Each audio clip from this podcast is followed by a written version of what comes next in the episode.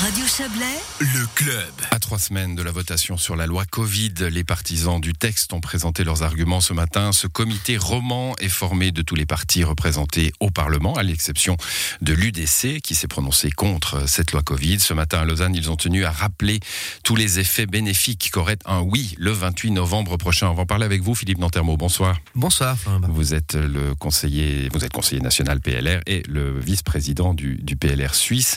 Euh, alors, 28 novembre prochain, loi Covid, ça fait partie de ces mystères de la démocratie suisse où on vote sur des textes qui sont déjà appliqués. Hein. Euh, c'est parfois, j'imagine, des, étrangers qui nous regardent et qui doivent euh, avoir des difficultés à nous comprendre. Oui, on, vote même une deuxième fois sur le même texte quelque part, puisque nous avions déjà voté au mois de juin sur la loi Covid, euh, qui incluait en réalité déjà les modifications sur lesquelles on vote au mois de novembre. On n'est pas habitué à, cette institution-là, qui est le droit d'urgence, qui s'applique de manière particulière cette fois parce qu'on est dans une situation particulière, qui est celle d'une pandémie. Et euh, le- la particularité, c'est que nous votons des lois qui entrent en vigueur immédiatement, euh, qui déploient leurs effets pour une année euh, si le, le peuple les refuse ou qui peuvent aller au-delà si le peuple les accepte. Et euh, vu qu'il y a eu une modification de la loi après son adoption au mois de septembre 2020, et cette modification c'est celle du mois de mars, eh bien le peuple a deux fois l'occasion dans la même Mmh. année de s'exprimer sur ce texte. Alors, ce texte, il a un point hein, qui ressort évidemment, c'est le fameux pass sanitaire. Euh, c'est même l'argument premier qui a fait qu'un un nouveau référendum a été lancé. Euh, ce pass sanitaire qui, nous disent les opposants, est une discrimination à l'égard de ceux qui n'ont pas souhaité le vaccin. Je crois que cette, le, le terme de discrimination est beaucoup trop fort. La discrimination, c'est une application euh, euh, différente à deux situations de parfois, fait. hein, oui, oui, mais on, on- on- on sait employer des mots euh, très forts. J'ai vu des gens qui se plaignaient que nous n'ayons pas un, un gouvernement comme celui de Loukachenko, qui est quand même le dernier dictateur d'Europe, tout en affirmant que la Suisse vivait dans un régime dictatorial actuellement. Je crois que l'excess- l'excessif est aujourd'hui la panacée de certains opposants et ça ne signifie pas pour autant qu'ils ont raison. Aujourd'hui, le, le pass sanitaire, comme on le connaît en Suisse et comme on le connaît dans les pays qui nous entourent, n'est pas une forme de discrimination dans la mesure où toutes les personnes vaccinées, les personnes testées et les personnes guéries peuvent accéder à ce pass sanitaire. Donc il est, ouvert à, l'ensemble de la population qui souhaite faire ce pas-là. Simplement, le pass sanitaire est une alternative moins contraignante, moins incisive du point de vue des droits fondamentaux que l'alternative est celle de la loi sur les épidémies que l'on a connue à plusieurs reprises depuis le début de la pandémie, qui est le confinement. Euh, si nous n'avions plus de passe sanitaire, aujourd'hui, avec le nombre de, de, de cas Covid que nous avons par jour, avec le nombre d'hospitalisations que nous avons par jour, eh bien, nous serions à n'en pas douter dans un régime de confinement comme on l'a eu euh, ce printemps ou il y a une année. Et je vous Avec les restaurants fermés, les lieux culturels alors, fermés, etc. Exactement, les gens se souviennent quand même que lorsqu'on a dû imposer aux gens de rester à la maison, de ne plus voir leur famille euh, ou de ne plus aller à l'école, eh bien les libertés étaient euh, violemment plus réduites que lorsque l'on demande aux gens de présenter la preuve soit qu'ils ont un vaccin, soit qu'ils sont guéris, soit qu'ils ont été testés négatifs. On a une minorité de la population, alors une minorité de la minorité hein, qui est très présente dans, dans cette campagne, qu'on entend beaucoup. Il faut rappeler que c'est une minorité tout de même, hein, euh, par rapport aux gens vaccinés, non vaccinés. Il y a quand même une majorité, même si les ch- chiffres suisses sont faibles, il y a quand même une majorité de la population qui est, qui est vaccinée et qui, qui dit finalement ce pass sanitaire, c'est une obligation déguisée euh, euh, faite aux gens de, de se vacciner. Mais c'est faux, c'est faux. Les, les- D'ailleurs, euh, la preuve, c'est qu'il y a en- encore, euh, grosso modo, 25% des adultes qui ne sont pas vaccinés et qui n'entendent pas se vacciner. Je n'ai pas eu euh, vent euh, de cas, alors on en trouvera peut-être, mais de cas euh, fréquents, en tout cas de, de personnes qui auraient, par exemple, perdu leur emploi euh, parce qu'ils ne sont pas vaccinés. On n'a pas imposé le, le vaccin dans les, même dans les lieux où on pourrait imaginer qu'on l'impose, par exemple dans les établissements médico-sociaux ou dans les hôpitaux, alors que ça se justifierait. euh, Et la loi sur les épidémies le permet. La- elle- alors que la loi le permettrait, pas la loi sur laquelle on vote, mais la loi sur les épidémies le permettrait. Mais jusqu'ici, on a fait preuve de beaucoup de retenue. Par contre, le pass sanitaire dit simplement que dans des lieux où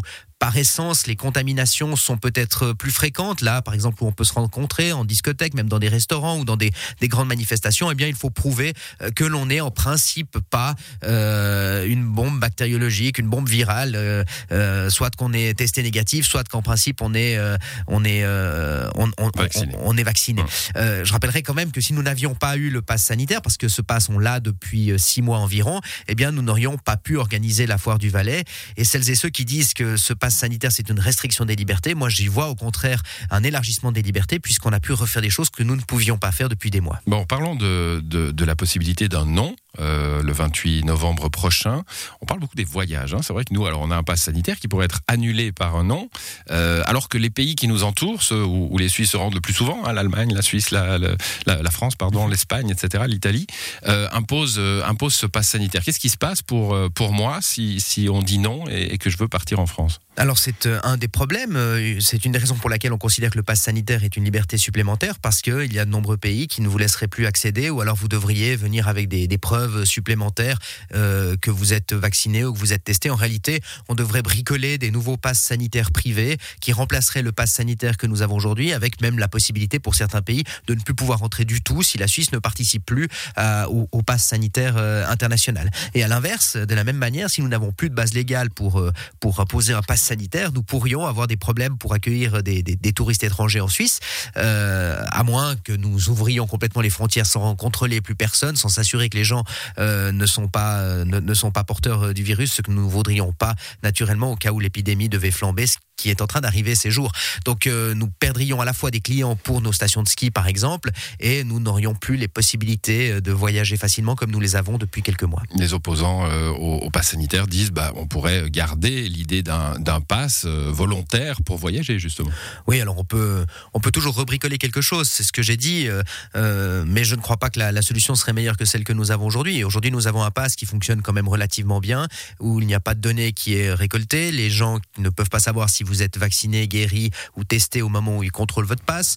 Donc votre, votre sphère privée, votre sphère sanitaire est, bien protégée, quand bien même l'information, à mon avis, euh, pas beaucoup d'intérêt, euh, hormis de savoir si vous êtes euh, potentiellement contagieux ou pas. et puis on, remettra à plat quelque chose qui a fait ses preuves ces six derniers mois. regardez autour de vous. celles et ceux qui prétendent que le, nous sommes entrés dans une dictature peuvent constater au contraire que depuis quelques mois, on retrouve un semblant de vie normale. On peut aller au restaurant sans avoir besoin de mettre un masque. on n'est plus tenu de se stériliser les mains. C'est toujours bon de se les laver, mais ça, ça n'a rien à voir avec la pandémie. Euh, on peut retourner au théâtre ou au cinéma. Euh, les écoles ne sont plus fermées. Je crois que tous ces éléments-là plaident plutôt pour un retour à une forme de normalité. Et on se réjouit toutes et tous de pouvoir retourner à une normalité complète, sans passe, sans masque, sans tous ces, éléments-là.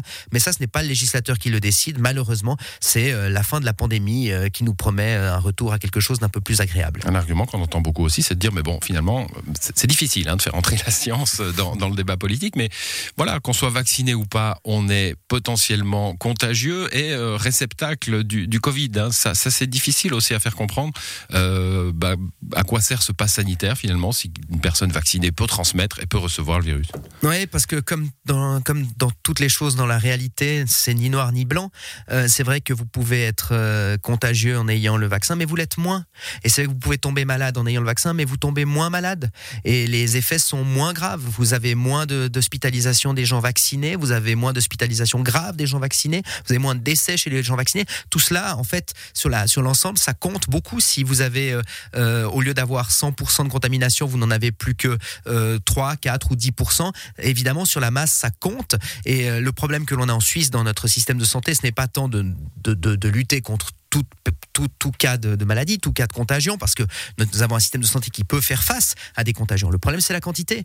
On peut faire face à 50 euh, hospitalisations par jour, on peut pas faire face à 500 hospitalisations par jour. Et euh, un, système de santé, même dans le pays le plus riche du monde, a aussi ses limites. Et euh, une fois qu'on atteint ces limites-là et qu'on doit repousser des gens à l'entrée de l'hôpital en leur disant que nous n'avions plus de lits disponibles, eh bien, on sait, ce sait quelles sont les réponses. Dans un système cohérent et humain comme le nôtre, on on n'a pas d'autre option que malheureusement malheureusement de prendre des mesures beaucoup plus drastiques pour limiter la pandémie. Quand on vient d'un courant politique comme le vôtre, qui, qui est euh, a priori très regardant sur les dépenses publiques, euh, est-ce que vous avez eu un frisson comme moi en voyant au, plus fort de la pandémie qu'à quelques dizaines de lits près, on pouvait être en crise ou pas en crise à l'échelle d'un pays? C'est tout de même effarant. Hein. Oui, mais c'est simplement l'effet de seuil. Arrive un moment donné où vous avez 300 ou 400 ou 500 euh, lits en soins intensifs. Vous savez que vous avez un peu de marge. Vous pouvez ouvrir des nouveaux lits, comme on le dit. C'est-à-dire vous vous prenez du personnel personnel euh, en anesthésie, vous le mettez euh, dans les, vous, vous le réaffectez aux soins, intensifs. aux soins intensifs, par exemple.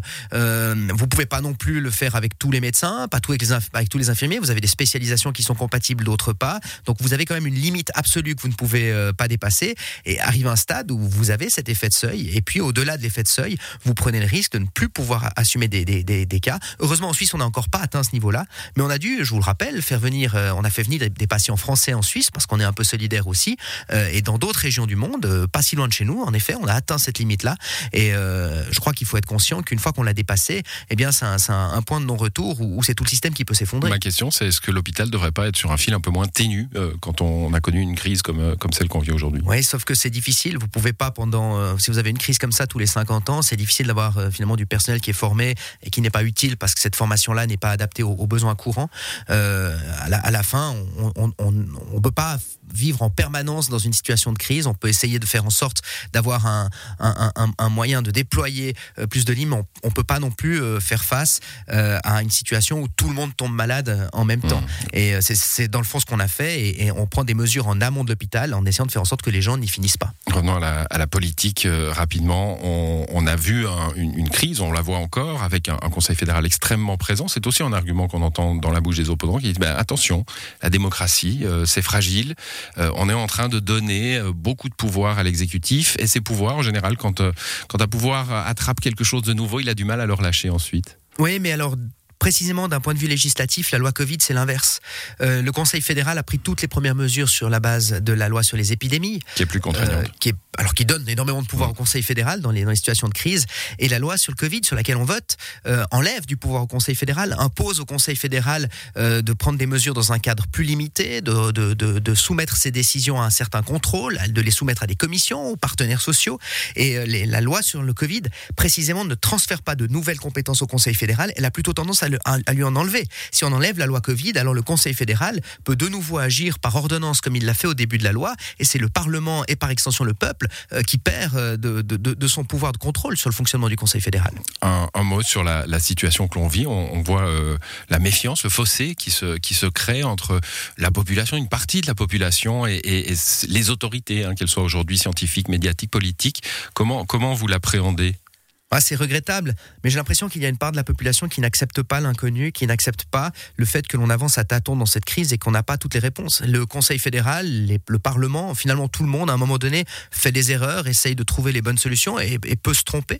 Euh, je pense pas que tout, ce qui a été fait a été juste, mais ça a été en tout cas fait euh, de bonne foi, avec une volonté de bien faire. Et dans l'ensemble, admettons quand même qu'on qu'on s'en tire pas si mal de cette crise. Économiquement parlant, on a évité le pire. Humainement parlant, on a évité le pire. Et maintenant, il faut faire en sorte qu'on puisse sortir de cette crise. On a besoin d'un scénario de sortie qui puisse nous éviter toutes les, pires situations qu'on pourrait encore rencontrer parce qu'on n'est pas sorti du Covid. Merci à vous, Philippe Nantermo. Le vote, ça sera le 28 novembre prochain sur cette loi Covid.